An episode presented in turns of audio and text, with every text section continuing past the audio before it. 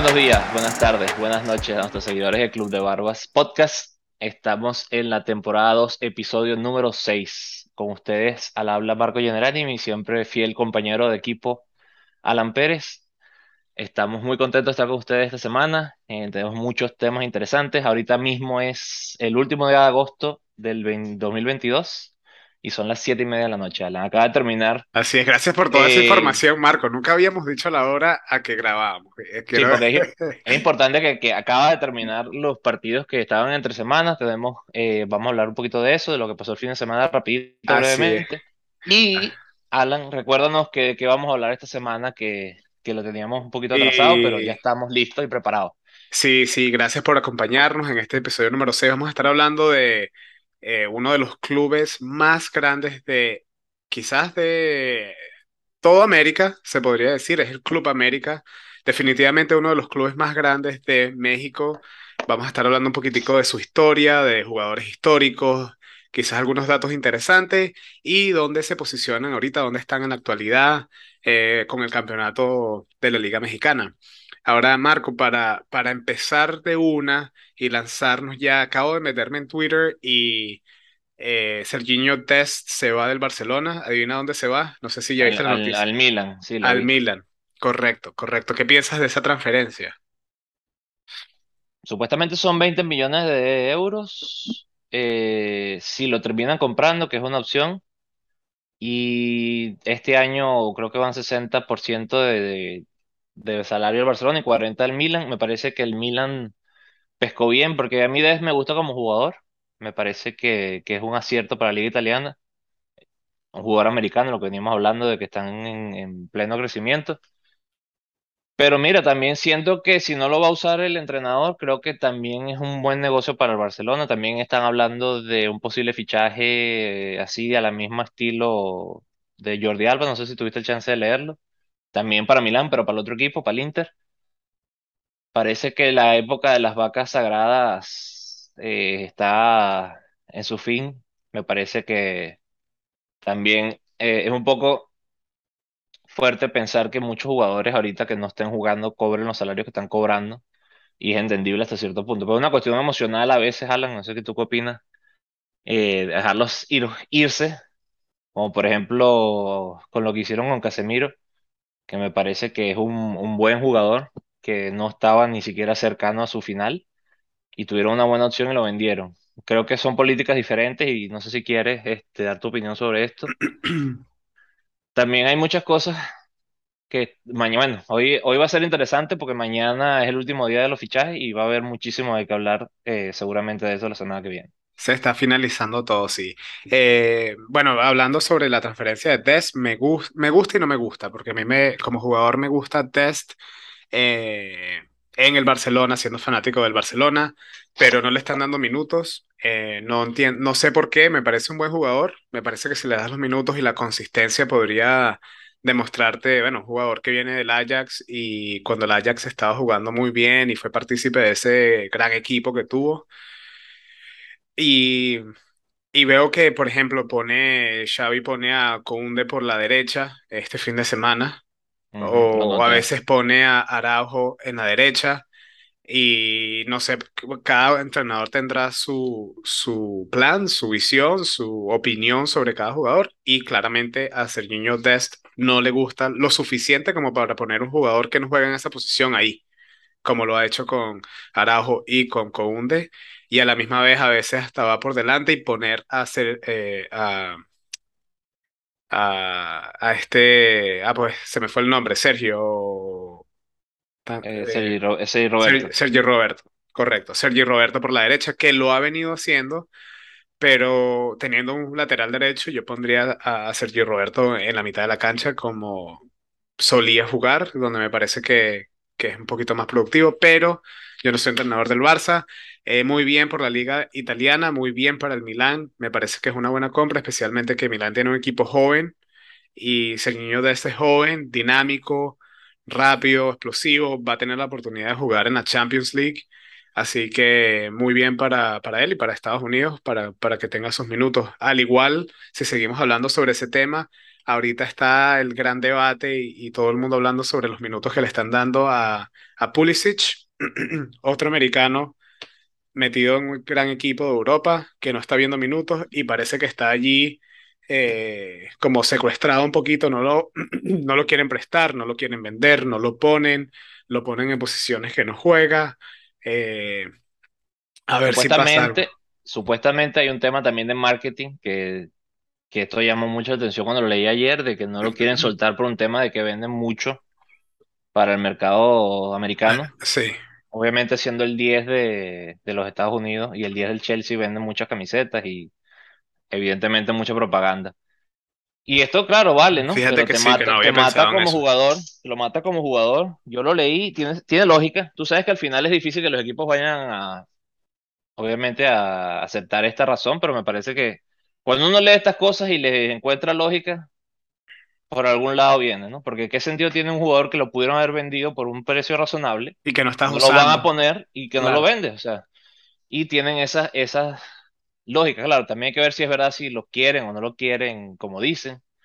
Eso siempre entra en, en cuestión. También se dice, Otro rumor y otra, otro que algo que podría pasar entre hoy y mañana es la transferencia de estos dos equipos que estamos hablando, el Chelsea y el Barcelona, de que el Chelsea está persiguiendo aparentemente, eh, empujando una última vez por Aubameyang, eh, a ver si se ocurre eso.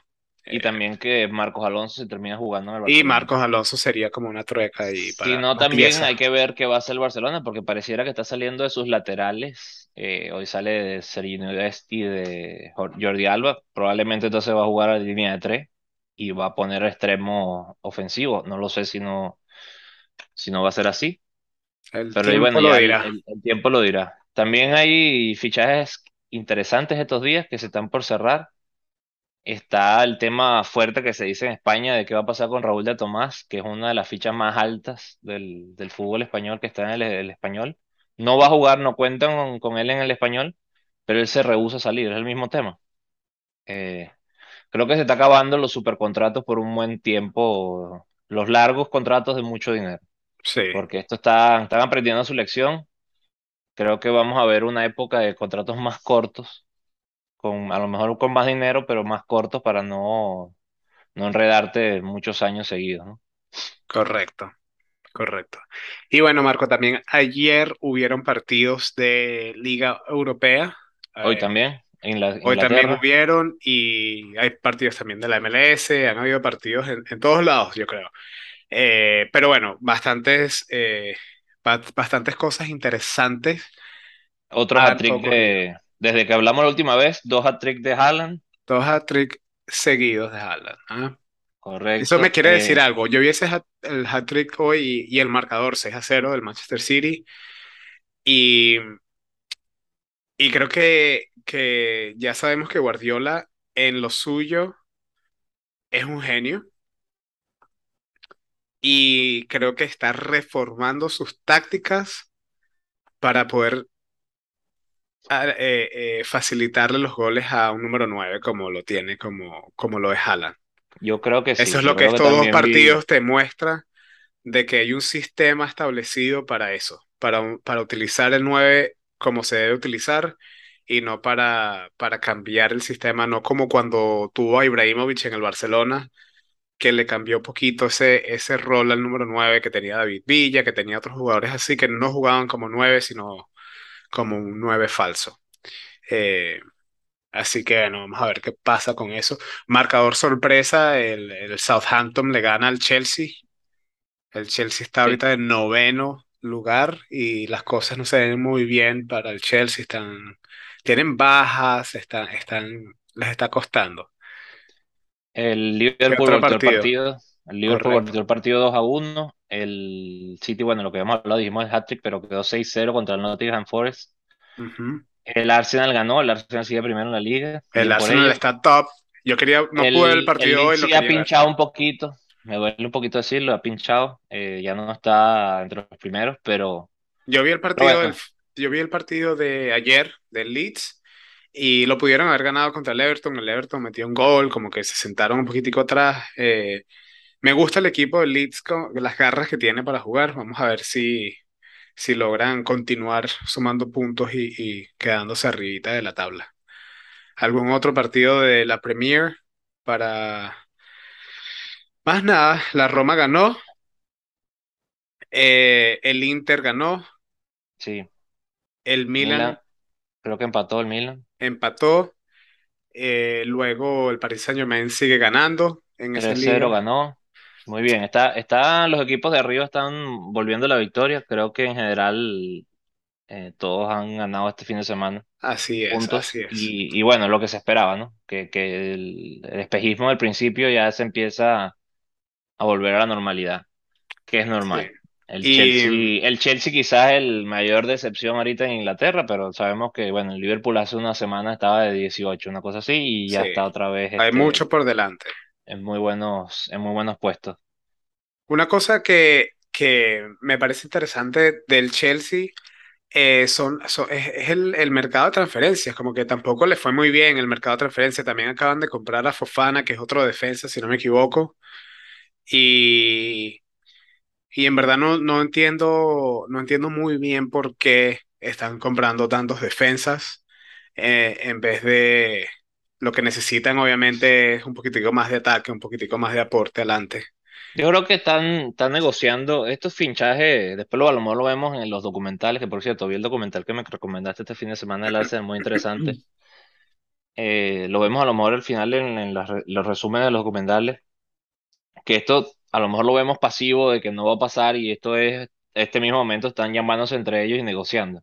Y están viendo a ver quién va a soltar primero la cuerda, a ver quién va a agarrar más de, si agarra más dinero o menos dinero, ¿no? ¿Quién, quién Mm. logra esa, esa tensión? Al Chelsea obviamente le importa y le interesa tener sus atacantes como lo quieren, un atacante como Aubameyang.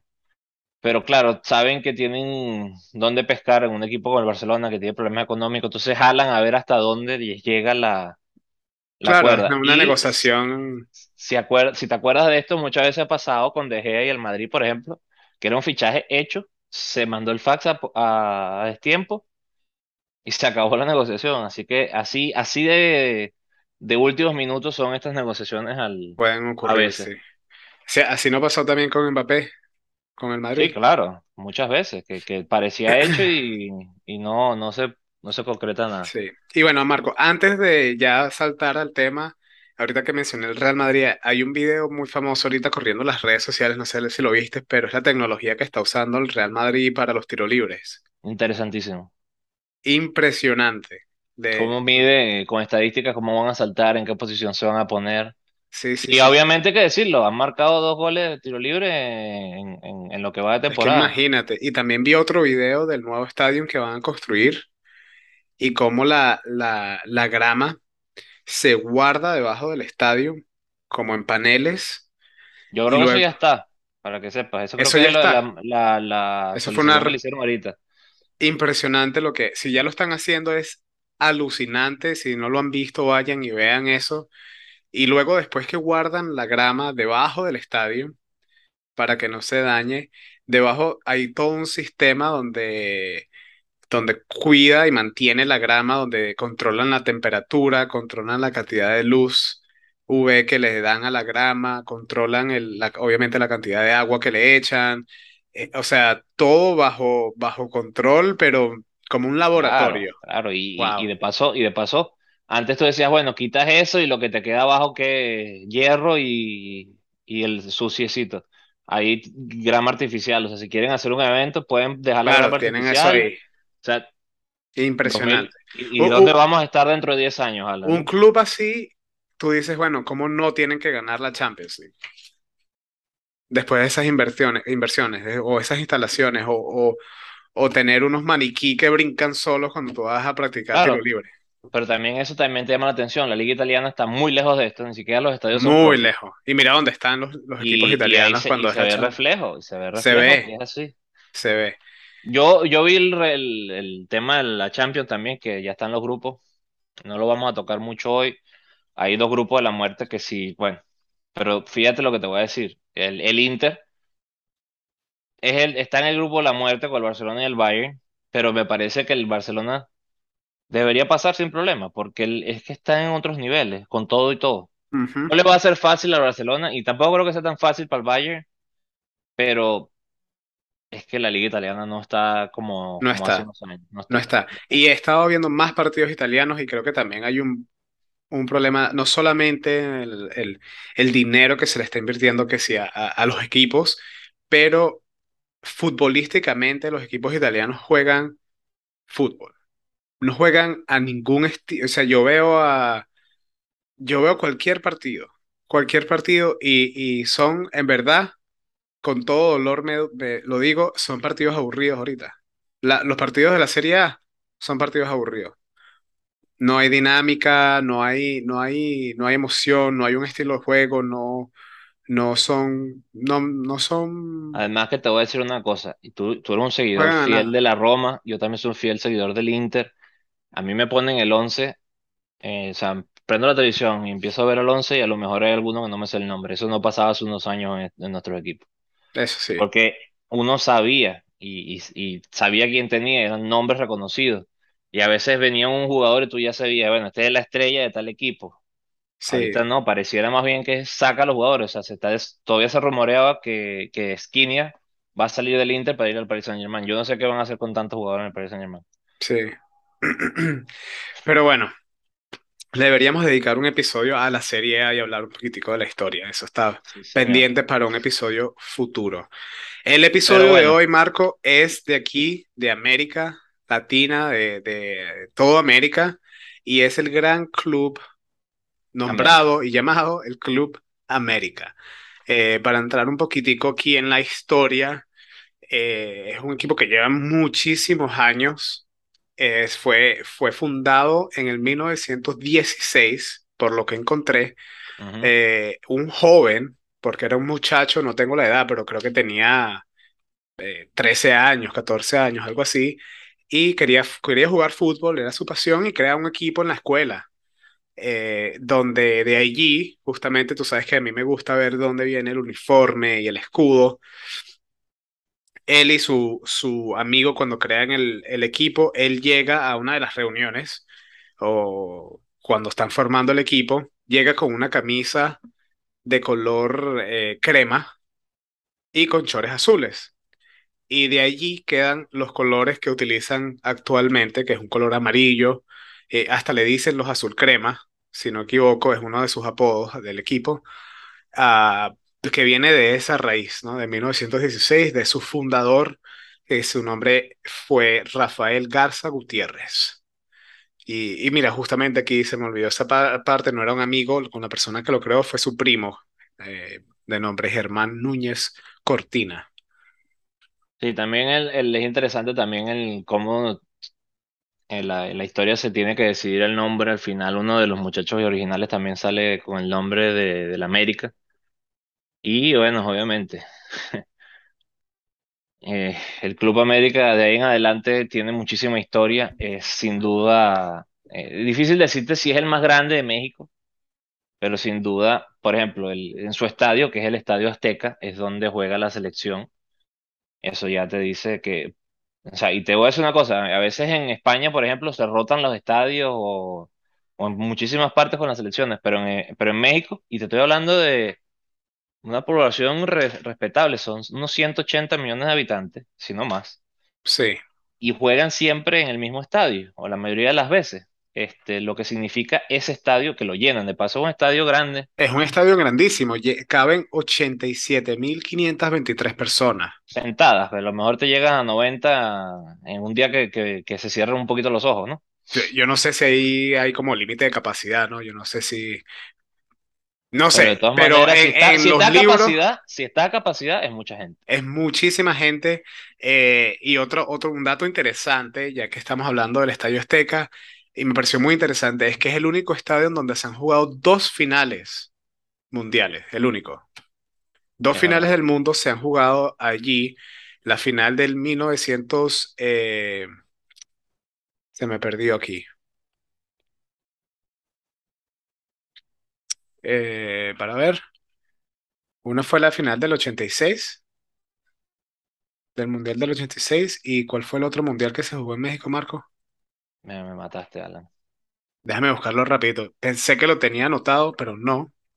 Eh, Mientras tanto, te voy a dar otros datos rapidito. Eh, si hubo un cambio de nombre eh, del América en un periodo donde se, se como todo, empiezas a crecer, empiezas a agarrar nombre y si quieres empezar a jugar otras ligas más fuertes, tienes que reforzarte y fueron absorbiendo o uniéndose con otros equipos y por un buen tiempo se llamó Unión, el equipo hasta 1920 que retoma el nombre de América y este lo vuelve lo que es hoy por hoy. Y es algo que es interesante entender también pasa mucho en Latinoamérica, que si tú no le pones un nombre que te haga eh, seguidor, porque por ejemplo, si yo te pregunto a ti que no eres mexicano o a alguien en la calle, ¿sabes quién es el Club América? Y probablemente sabes que sí, pero te digo, ok, pero ¿de qué ciudad es? Y no lo sabes, a lo mejor, o, o tienes una idea, dices, bueno, Ciudad de México, porque asumes que es la capital y ese tipo de cosas, y tendrías razón, pero te digo, "Ajá, pero dime exactamente en qué parte. y no lo vas a saber. Eh, Pasa mucho en, en, muchas, en muchas partes de Latinoamérica. En Venezuela te voy a ejemplo, por ejemplo, en, en Caracas, que pasa muchísimo, inclusive en Inglaterra. Eh, tú ves al Arsenal, tú ves al Tottenham, tú ves a... En, Sí, porque hay muchos tienes equipos de la, de la en, misma ciudad teníamos al Deportivo Italia, teníamos al Metropolitanos, tenemos al Atlético Venezuela, tenemos varios equipos en Caracas o en la zona cercana a Caracas equipo de Caracas, y no te sientes identificado tanto como el Caracas Fútbol Club, que si tú me preguntas, es el equipo más fuerte en, en esa zona. de la ciudad. El Sí, equipo como, del Táchira, como el el Deportivo. Manchester, Manchester City, Manchester United. eh, Entonces tú te sí, tienes que eh, el sentir estadio, el, identificado. El estadio del Azteca también se utiliza para otros equipos eh, de, de la misma Liga Mexicana, pero, pero es la casa de, de Club América. El, uno de los presidentes de, de uno de los presidentes del Club América fue el que, el que inaugura y el que crea, el que manda a la creación del Club América. Eh, y ya busqué y encontré el otro, el otro mundial que se jugó aparte del 86 en México fue el del 70 y ese estadio fue básicamente el que vio a Diego Maradona jugar una final y ganarla y también igual que a Pelé. Eh, o sea, hay bastante historia mundialista en ese Azteca, donde, es, donde se vieron dos de los grandes futbolistas eh, haber ganado esa, esas finales. Y bueno, ahorita también el, el Mundial próximo, no este de Qatar, sino el del 2026, va a tener a triple sede o triple, no Correcto. triple sede porque no es lo correcto, pero tiene Ya se triple, saben dónde se va a jugar la tres final. países, tres, no, no, no estoy seguro, pero me imagino que, pero estoy seguro que va a estar entre los nombres el, el estadio Claro. del, del Por América. la historia, por la historia y la cantidad de aficionados que hay en, en- en México, pero hay que ver si ahorita con los estadios que hay aquí en Estados Unidos quizás haya un poquito de, com- de competencia. A ver, Hay otra cosa, Alan, paréntesis rapidito del América. También hay que decir que en México es muy nacionalista. Es un país que se siente la camiseta, que de hecho tienen una pose específica. eh, lo pueden ver en YouTube, cómo se escuchan el himno, cómo tienen ciertas características especiales. Y siempre está el tema, inclusive hoy por hoy, de los nacionalizados. Y es un poco interesante. Quizás el, la rivalidad más grande es el América contra el Chivas y los dos tienen una política completamente diferente y lo llama, aunque no lo reflejan los nombres, lo refleja la política. El Club América, como lo dice el, el- el nombre, agarran al jugador que le conviene y el Club Chivas tiene nada más mexicanos. Entonces es un correcto. poquito la ideología que se, que se mezcla en este país de- del nacionalismo. Siempre se critica muchísimo a los nacionalizados que juegan a la selección. Esto obviamente trae como consecuencia que eh, muchos jugadores que son nacionalizados mexicanos jueguen en el América, porque tienden a ser obviamente los mejores jugadores que ellos consideran que pueden aportar algo a la selección con una posición que no tienen su contraparte de ese nivel. Y muchas veces cuadra que ese jugador juega en el América. Y Sí, eso y, muy interesante poquito... porque no me acuerdo el nombre, pero sí hubo uno de los presidentes, quizás hasta fue el mismo de que construyó el Azteca, que fue muy famoso.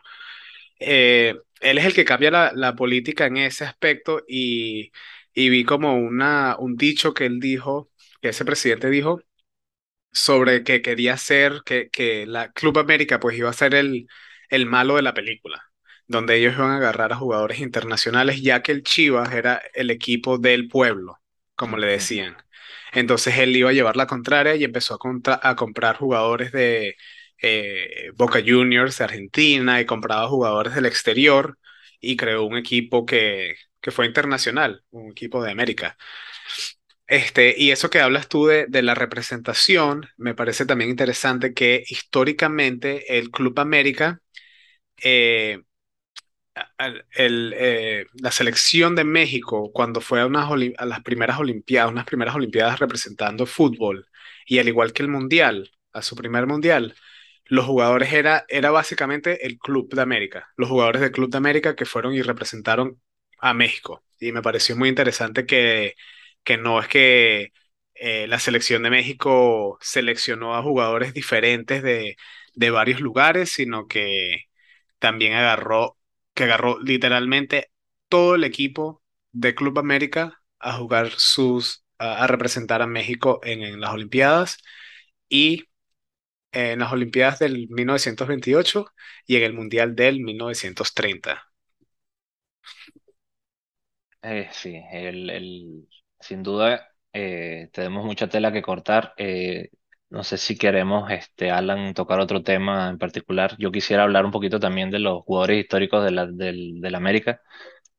Creo que es bien. importante, creo que es importante, Alan, entender un poquito eh, la historia a través de esto, lo que ha significado ciertos jugadores para México, pues para este equipo mexicano. Creo que uno de los más recordados en estos tiempos, por lo menos para la, generación de nosotros, Alan, quiero empezar por él, Marco, déjame hacerte una pausa rápidamente que, se- que antes de que se me olvide, eh, un dato interesante de la Club América es de que es el, mayor campeón de, de México. Eh, no hay más nadie que ningún otro club que haya ganado más títulos en México. Tiene Aquí veo, tiene 13 ligas mexicanas, Liga MX. Eh, Esto es a partir, a partir de que, el, de, de- que se, se hizo de la Liga profesional, Mexicana. que se hizo el fútbol profesional en México. Hay 35 títulos oficiales, 13 ligas MX, 6 copas MX, 6 campeón de campeones, 7 con, eh, Conca Champions y gigantes de la CONCACAF que se jugaban hasta, eso se jugó hasta el 2015-2016 y dos copas interamericanas.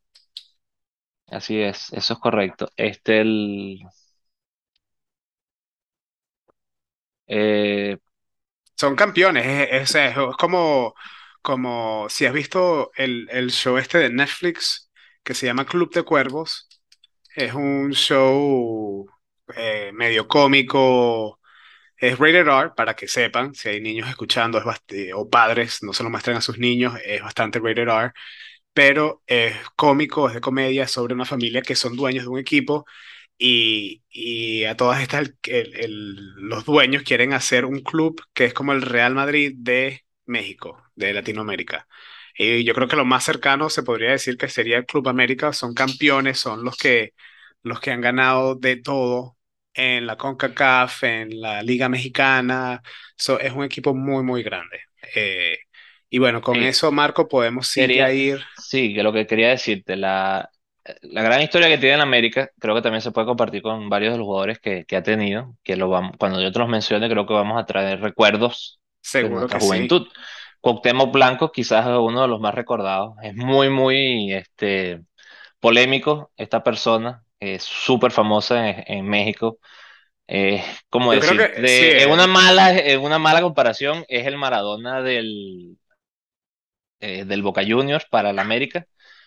Eh, sí, es un jugador es un este, ícono, es un ícono es un ícono. No sé si, si por fútbol obviamente es el mejor jugador que tuvo, eso siempre va a estar en debate. A mí honestamente como futbolista, fíjate, Era el Conor McGregor del fútbol. eh, a mí como futbolista me Era el, dejaba muchas dudas. era el Conor McGregor del fútbol. Él sí tenía. ¿Quién no hizo la Cuauhtémoc o intentó hacer la Cuauhtémoc en, en práctica? Y, Pero, pero y bueno, era, jugó y era, era un jugador que vendía tickets. Tú no sí, sabías por qué. Era como el, el, el, el, el Conor McGregor, ¿me entiendes? Como que tenía una personalidad fuerte, una personalidad donde siempre estaba en la cámara, siempre estaba en las noticias. Y, y si había un juego de él, tú querías verlo porque no sabías qué iba a pasar. Sí, No sabías si ibas a ver una magia en la cancha o si ibas a ver una pelea o si ibas a ver una roja de las peores que te has visto en tu vida. Es, un- es una persona muy, muy, muy particular. Jugó en Sí, primera división en España, no le fue muy bien. Eh, si no me falla la memoria, jugó en el Valladolid. eh, y después, obviamente, vuelve a, a México y juega en el, en el Club América, lo que estábamos diciendo. Fue quizás este. Bueno, de- Cuauhtémoc jugó en la selección. Yo me lo recuerdo contra Italia en el. No sé si fue en el 2002 o en el 2006. eso creo que fue en el 2002, en la fase Pero fue, fue una cosa de otro mundo. eh, en esa época en México tenía a Rafa Márquez en, en- en el equipo, tenía buenos jugadores. Pero creo que el que más me recuerda a mí es, es Cuauhtémoc Blanco. Creo que hay muchísimo de, de dónde sacarle punta. De hecho, hay uno de los eh, de nuestros compañeros que habla de fútbol que se llama. Ay, se me fue, Faitelson, que tiene un video comiquísimo. Él es una de las personas que le, bueno, él, le da un cachetón a a Faitelson en, su, en el principio de su carrera. Es una persona que, que es muy, muy particular. Es, es peleón, por decirlo de alguna Sí. manera. es- es- pero Era bueno, de carácter fuerte, así como un cana, todavía, eh, como todavía. un catuso.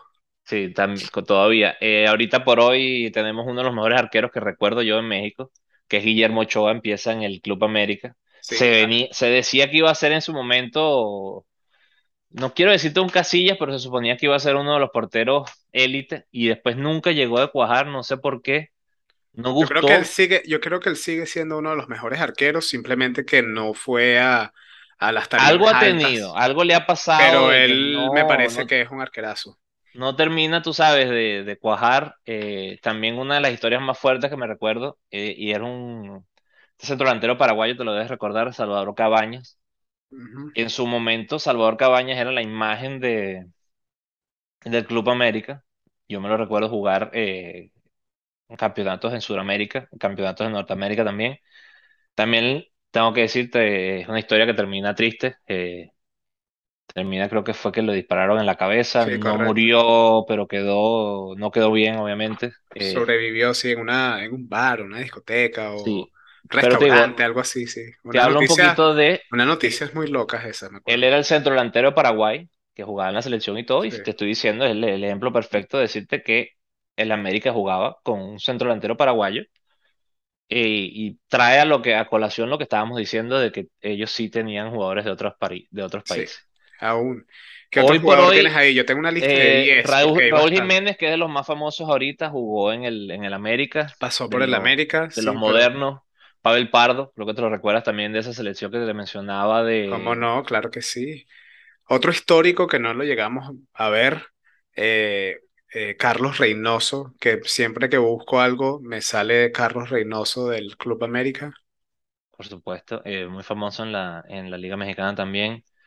Tenemos, eh, bueno, de esa época creo que también jugaba Osvaldo Martínez. es que no me los recuerdo tanto, porque de verdad que te digo, son, es un equipo que, que cambian, bueno, en Latinoamérica es muy normal que se cambien mucho los jugadores.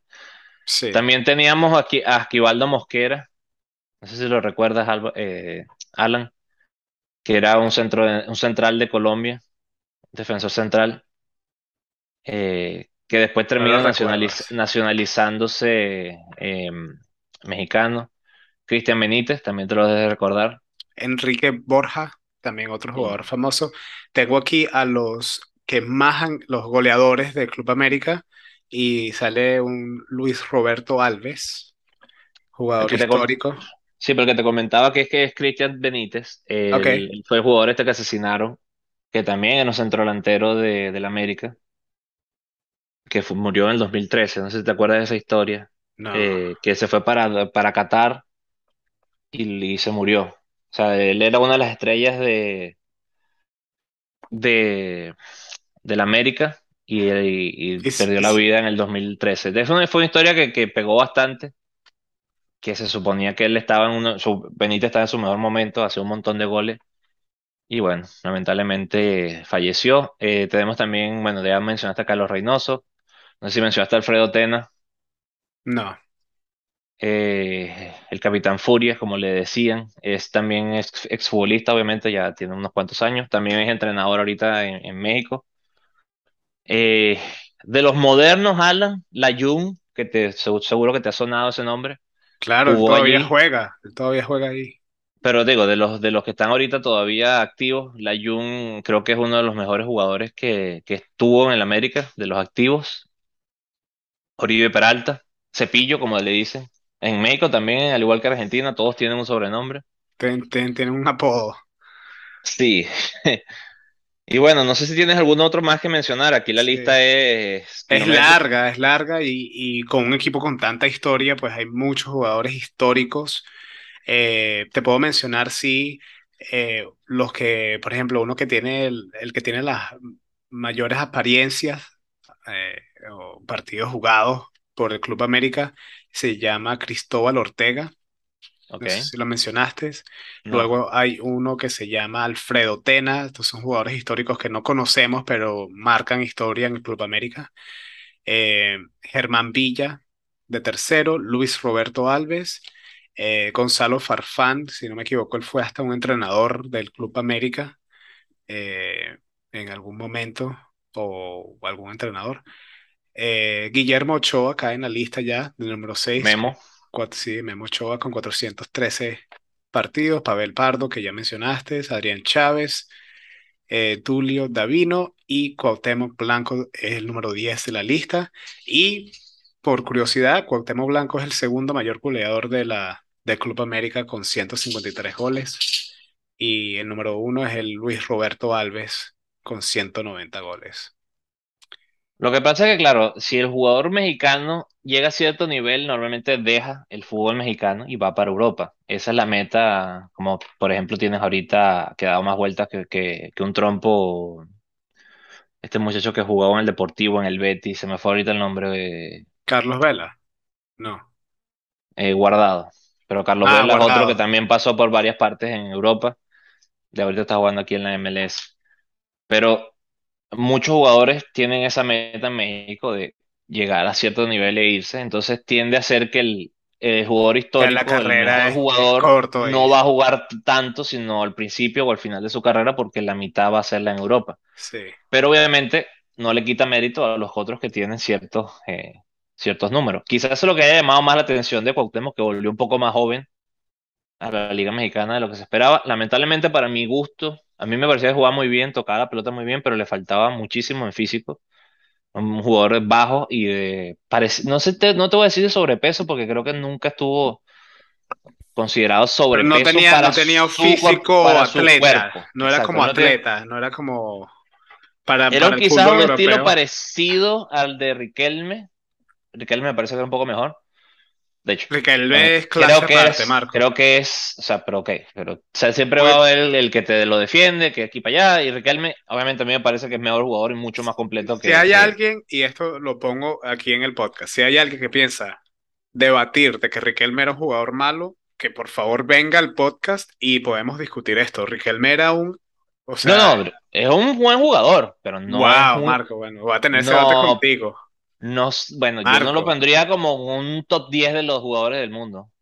Bueno, es que estás hablando de un top 10 de, de, de, de los jugadores del mundo. ¿En qué aspecto? Me parece que sí es un top jugador, uno de los mejores jugadores de Latinoamérica, de haber salido de De Argentina. técnica, de técnica, Lo que de, él de hacía con lo la pelota, de los pases, es, todo. O sea, pero le faltaban otras áreas, por eso él no brilló en de otros equipos. fútbol, en- de fútbol, top 10. Que está bien, es debatible. Yo y sé que tienes dos o tres amigos por ahí, pues los conozco que, que me De van a fútbol, aquí. de fútbol, top 10, fácil. Está bien. Eh, también hay que decir, Alan, Club América es sin duda a nivel marketing, creo que es el equipo número uno eh, de ventas, en- tanto en México como fuera. Creo que, Equipo grande, equipo histórico, equipo que gana, equipo que creo que tiene lo que le muchos fans. falta es terminar de, de conseguir un estilo, un jugador franquicia, un poco como hizo Tigres con, con Guiñac. No han traído quizás una estrella de esas para, pues Guiñac lo que, además de que es un gran jugador Ahora, brindó ¿tú, un nombre europeo de peso específico en, en, en América, que eso no pasaba mucho, tú, ¿no? tú crees que el América, Club América necesite hacer eso? Yo creo que hay suficientes jugadores mexicanos que pueden llenar ese puesto, pero al nivel marketing de llamar la atención en otros países tiene que ser un jugador fuera de México y quizás de descendencia europea, estilo Guiñac. Mm. Por ejemplo, me hubiera gustado mucho ver un Pero estilo Ricky Puch jugando con el América, sí, que le pero no venía bien. sé, no sé qué tanto haga eso porque, por ejemplo, Gignac que fue para la Liga Mexicana, ¿tú crees que él trajo bastante eh, público para los para los Sí, Tigres? trajo ilusión, sin duda, ese equipo, y, y fue un gran Pero jugador. digo, del que exterior. Claro, si yo te estoy hablando, hoy estábamos hablando de Club América, te estoy mencionando Tigres, entre otras cosas por esta incorporación. Creo que sí fue la meta de que se hablara un poquito de, de lo que yo entiendo la idea de, de este equipo mexicano, traer europeos para acá, América, me refiero al continente americano, y darle un poquito de cambio al papeleta, de que ya eso no es tan, porque vamos a cerrarnos, si tú Si más, juegas bien fútbol y aquí te el, voy a pagar bien, ¿por qué el, no vas a el- venir a jugar a claro, México? el México fútbol de. México es uno de los mejores pagados de América, Correcto, si no el mejor. si no es el mejor. Y, y, y sí, no veo por qué no, yo creo que si aplican la misma fórmula que están aplicando aquí en la MLS, que es esa de traer a jugadores europeos para la Liga Mexicana, eh, creo que eso, eso sí ayudaría un poquito más y, y en crecer la liga al exterior, porque a mí me parece que la Liga Mexicana es ya mucho más establecida que en la MLS si lo estamos comparando de esa manera, aunque ya sabemos que la MLS sigue en crecimiento. Ahora, Marco, vamos a entrar un poquitico aquí en datos. Aquí yo te tengo un dato interesante. Ya mencionamos de que los rivales es el Chivas. Ese juego se llama el El Superclásico. super clásico de El México, correcto. Superclásico de México. Eh, tienen una historia larguísima y uno de los, de los datos más interesantes es algo que ocurrió en 1983 que le, le tiene el nombre, este, este evento tiene el nombre de La Bronca del 83, que eso fue como una pelea gigantesca que hubo eh, entre los equipos, la afición, eso fue todo un despelote que se ocurrió en una de las finales, eh, una de las únicas finales que han, que, donde se han encontrado esos dos equipos. eh, eso fue en el año 1982 al 1983. Luego se encontraron en otra final eh, el, el año siguiente, 1983 al 1984, y ganó el Club América en ese, en ese, en ese partido. Si vemos aquí, para ver. A ver si veo un resumen de cuántas veces, Marco, cuántas veces se han enfrentado estos equipos. Vamos a ver, Chivas versus América. 244 veces tengo aquí. Ok. Mira, eh, aquí rapidito. ¿Quién más veces el clásico de América versus Chivas, el superclásico que tú mencionabas? ¿Se han ¿Cuántas veces dijeron que jugaron? 244. Correcto. Eh, tenemos 88 victorias del América, 77 de Chivas y 78 empates. Mm, Es un número bastante equilibrado. bastante parejo, aunque Sí. hoy estamos son, hablando, eh, hoy estamos hablando de Club América, así que le damos todo el respeto a Club América. Muy bien, ustedes están ganando en ese, en ese aspecto, están ganando el superclásico con más partidos ganados. correcto. Pero También hay que decir parejo. que en México hay muchos clásicos, ¿no? Eh, Hay un clásico prácticamente entre semanas. Por eso se tiene el nombre del superclásico. También creo que se le entiende como el clásico de los clásicos, eh, como lo mismo que te digo, o el clásico nacional, si no me falla, por eso lo he escuchado 50 veces en las noticias. Eh, Chivas sin duda tiene que ser la contraparte, como vamos a poner el ejemplo, si el Barcelona fuera el América, este sería el Real Madrid. Eh, creo que también podemos eh, diferenciarlo de otra manera, es como el Athletic de Bilbao contra la Real Sociedad, que es un poco más la idea, más balanceada. El Atlético de Bilbao tiene sus reglas que son parecidas, solo pueden ser vascos o de descendencia vasca por familia, y los de Chivas tienen que ser todos mexicanos o nacidos en México, que los hacen mexicanos, pero lo que te quise decir con esto es que son de padres eh, De raíces no, no mexicanos, pero estos niños nacieron en México, creo que eso también ya los hace valedores de, de entrar en el equipo. Claro que eso siempre te cierra un poquito las posibilidades, ¿no? Eh, De hecho, creo que fue un tema bastante hablado el, cuando entró eh, Matías Almeida, que te lo mencioné la semana pasada, eh, que iba a ser un entrenador argentino, entrenando a la Chivas, que, ah, que cómo es posible, le gustó mucho, le fue muy bien y, quizás le abrió un poquito la imagen a, esto, pues como pasó quizás con, ya que te traje al, a la mesa del Athletic de Bilbao con la Real Sociedad también, si te acuerdas. Un entrenador argentino que ya entrenado al Bilbao, no sé si te lo recuerdas. El loco. ¿Cuál es el entrenador que, que le gusta más al Barcelona? A ver, Alan. Perdón. ¿Cuál es el entrenador que más le gusta a Pep Guardiola? ¿Cuál es su ícono? No sé, fíjate, no sé. Me agarraste El ex, el ex entrenador del Leeds. Marco, dime el nombre ya, no me lo sé. Es que sabes qué pasa, te voy a confesar algo. No te acuerdas el nombre, solo le decía el eh, el loco Bielsa, pero es que a Marcelo Bielsa, eh, que no me salía el nombre completo. El loco Bielsa, Marcelo Bielsa. El Eh, único loco que yo conozco es el loco Abreu. el loco El que Abreu. me, el que me llega a me la imaginé mente. que Cuando me dijiste allá, el loco, pero- ya mi mente va directo al loco Abreu. Y ya. Sí, el, el Marcelo Bielsa. Eh, como te digo, esto abre una nueva conversación. Obviamente en México eso no aplica. De hecho, uno de los últimos entrenadores fue Santiago Solari al, al Club América. Como te digo, son completamente dos visiones diferentes. Eh, también creo que a punto de marketing, creo que se ha abierto mucho más el América a, a llamar. Creo que el América es más conocido a nivel mundial en general. Estoy seguro Sí. de eso. Sí, yo también. No sé si tienes algún otro dato interesante. La, como te digo, la historia habría que estudiar también la historia de la Liga Mexicana, cómo, cómo fue creciendo, porque obviamente eh, mucho tiene que ver el, el crecimiento de la liga con el crecimiento de los equipos. Sí.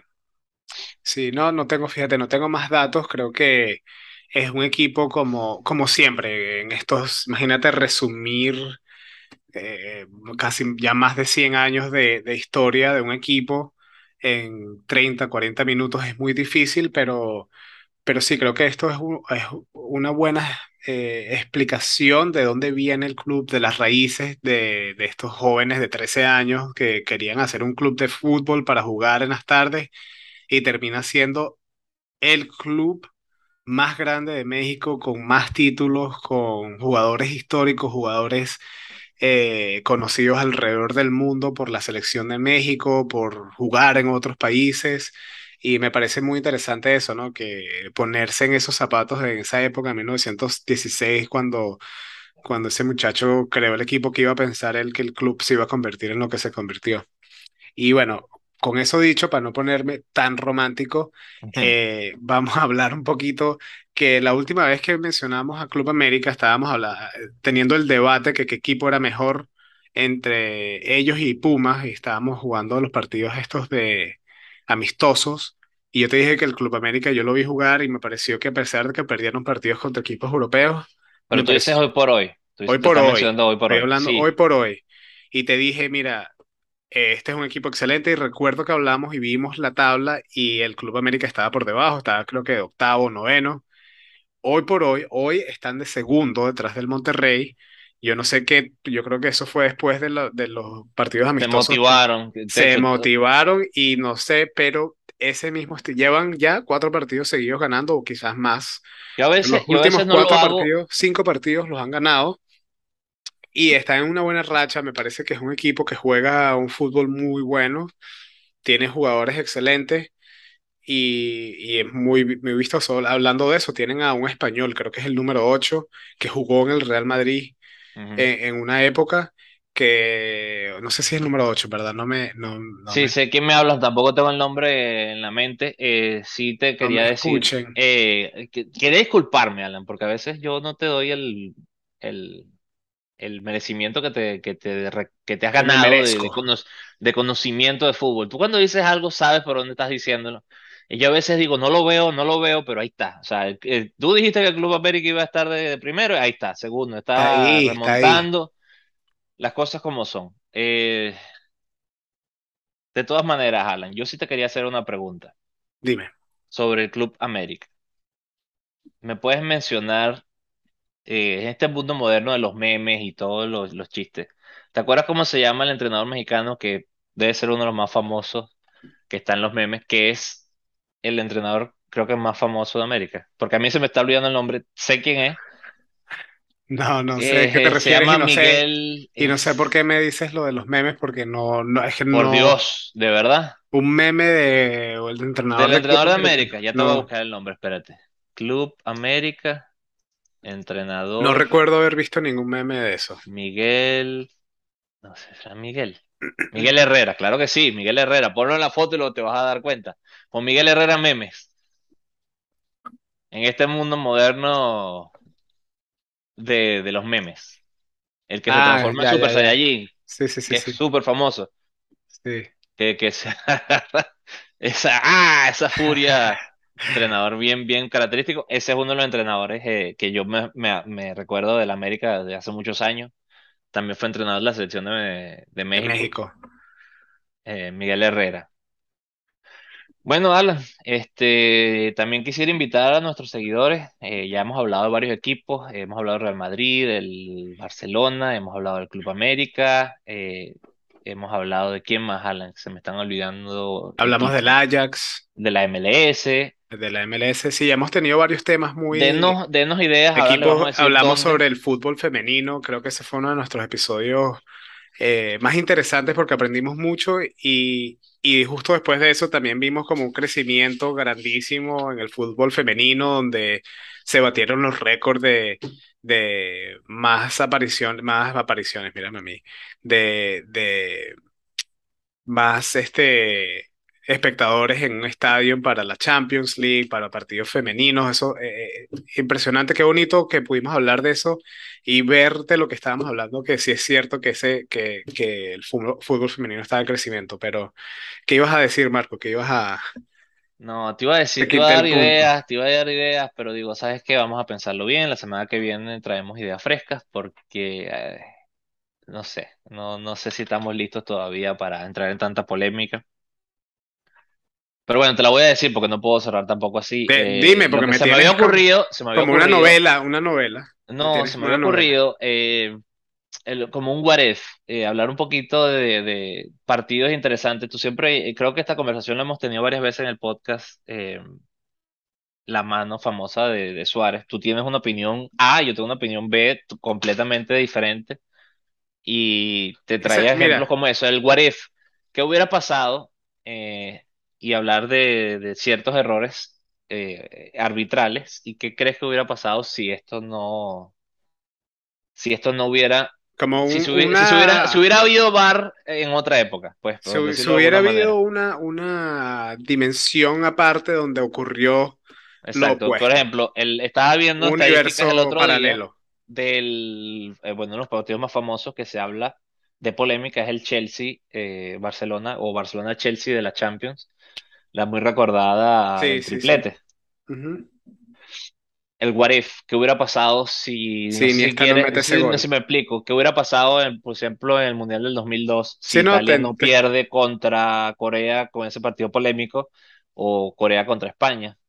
¿Qué hubiera sí, te pasado? entiendo. Y un poquito de, de perfectamente. traer ideas del what if, que, que hubiera, ¿Qué que hubiera hubieras, que te pasado? hubiera opinado tú si, por ejemplo, Corea, sabes que pierde contra, contra Alemania en semifinales, lo que significa que, eh, de hecho, la otra semifinal fue Turquía contra Brasil en el 2002, por ponerte un ejemplo, y Alemania-Corea en el 2012. Si no me falla la memoria, estoy sí. hablando de mera memoria. Significa que probablemente, eh, asumiendo que Italia, si le gana a Corea, va sido Italia contra, Italia, contra España Alemania. y Eh, España, España, contra Italia hubiera ido contra Alemania. Probablemente hubiera sido España o Italia. Y, y vamos a poner el Ahí ejemplo. está Si pasa, si pasa ese equipo, por ejemplo, italiano, que tiene un muy buen equipo, que perdió de verdad un partido increíble contra Corea, ¿qué hubiera pasado si Italia llegara al Mundial del 2002 a la final, si tú crees que igual hubiera Brasil ganado, y ese tipo, esa es la idea un sí. poquito de lo que No, te te quería decir. entiendo. Un podcast de un Un episodio Solamente de, traemos a la mesa 20 y, y damos nuestra opinión, qué hubiera pasado, if. Creo que esto es algo que ya tenemos esto pendiente. Creo que los, siempre ha los pasado. oyentes, No sé si les que gusta la idea. Creo que los oyentes nos pueden dejar saber si quieren escuchar eso. Creo que también podríamos hacer este, en vez de preguntas trivia, podemos hacer qué hubiera pasado en las redes sociales, donde dejamos que el público también es- ponga su opinión, porque hay pura- muchas opiniones que podrían uno aportar dependiendo de, diferentes momentos históricos que se hubiesen cambiado, que hubiese pasado. Eso está a la imaginación de todos y sí me gusta, me gusta la idea, pero sí te puedo decir algo que la semana que viene vamos a estar hablando sobre eh, vamos a repasar un poquito los uniformes de las selecciones que ya sabemos que con qué van a ir vestidos las selecciones para el Mundial. y vamos a hablar un poquitico sobre esos uniformes históricos. Quizás vamos a ver el pasado, eh, seleccionar algunos eh, uniformes históricos que nos han gustado o uniformes que de alguna manera impactaron el, el, el mundial o, el fútbol en su momento. Eh, siempre hablando de uniformes de selección porque estamos hablando de eh, los uniformes que se van a utilizar para el mundial. Y con eso, recuerden que nos pueden seguir en todas las redes, en Twitter, Instagram y eh, en YouTube. nuestro handle de Twitter es arroba Club de Barbas Pod. En Instagram es Club de Barbas Podcast. Y en YouTube nos pueden encontrar como Club de Barbas Podcast. También en Spotify, si escuchan el, los episodios en Spotify, por favor síganos, denle like, compartan y si nos quieren ver las caras, estamos en YouTube también. Me encanta que tenemos bastantes eh, personas que nos ven en YouTube, tenemos puros likes. Siempre, siempre que ven la gente los videos, no hay nadie que nos ha dado un thumbs down, nadie nos ha puesto el, el el que el malo así, así que aunque siempre pueden criticarnos, ¿no? claro, las críticas las críticas son para nosotros crecimiento. Sí lo hemos nosotros sí lo hemos admitido, nosotros somos abiertos a quienes seguimos, podemos hacerlo porque este es nuestro podcast, nosotros podemos hablar de, de lo que nos sentimos y los invitamos a hacerlo ustedes. Eh, no somos cerrados al, al, obviamente al, a darle la razón cuando tienen la razón, yo tengo, yo tengo una hora aparte todos los días para llorar cuando alguien me dice alguna crítica, yo lloro esa hora y después lo dejo atrás. exactamente. Eso es lo que uno tiene que hacer. Así que no importa. También Alan, también Alan, eh, si nos quieren, eh, si nos quieren dar ideas, yo te voy a dar una idea eh, para el Twitter, que por favor nos digan si quieren hacer un especial del álbum, de los álbumes. Si quieren hablar un poquito de los álbumes de fútbol, me parece que, que es interesante para nuestra generación. Así es. Eh, lo que significa yo estoy que vuelvo al colegio solo para poder pedir, eh, de hecho, hablé con... Intercambiar tarjetitas. Estoy, Ya estoy negociando con varias gente que conozco todavía. Yo era el peor poniendo esos stickers todavía. Yo no puedo poner un sticker bien. Todos están siempre, si, si tú ves alguna vez te encuentras un álbum por ahí con sticker doblado, ese es de Alan. tuyo. ese es de Alan, segurísimo. Segurísimo. Y con la burbujita en el medio, dobladito. Yo siempre era especialista especialista en pegar donde no iban los stickers. Entonces yo a veces tenía páginas que tenían un así de grueso, bueno, no se va a ver a lo mejor, pero era así de grueso, porque pegaba tres barajitas en vez de una, porque bueno, ¿qué te puedo decir yo? Pero bueno, Marco, gracias a todos por escucharnos en este episodio número 6. Eh, esperamos que nos acompañen la semana que viene, que va a estar bueno. Y como siempre recuerden, puro fútbol. Hasta luego.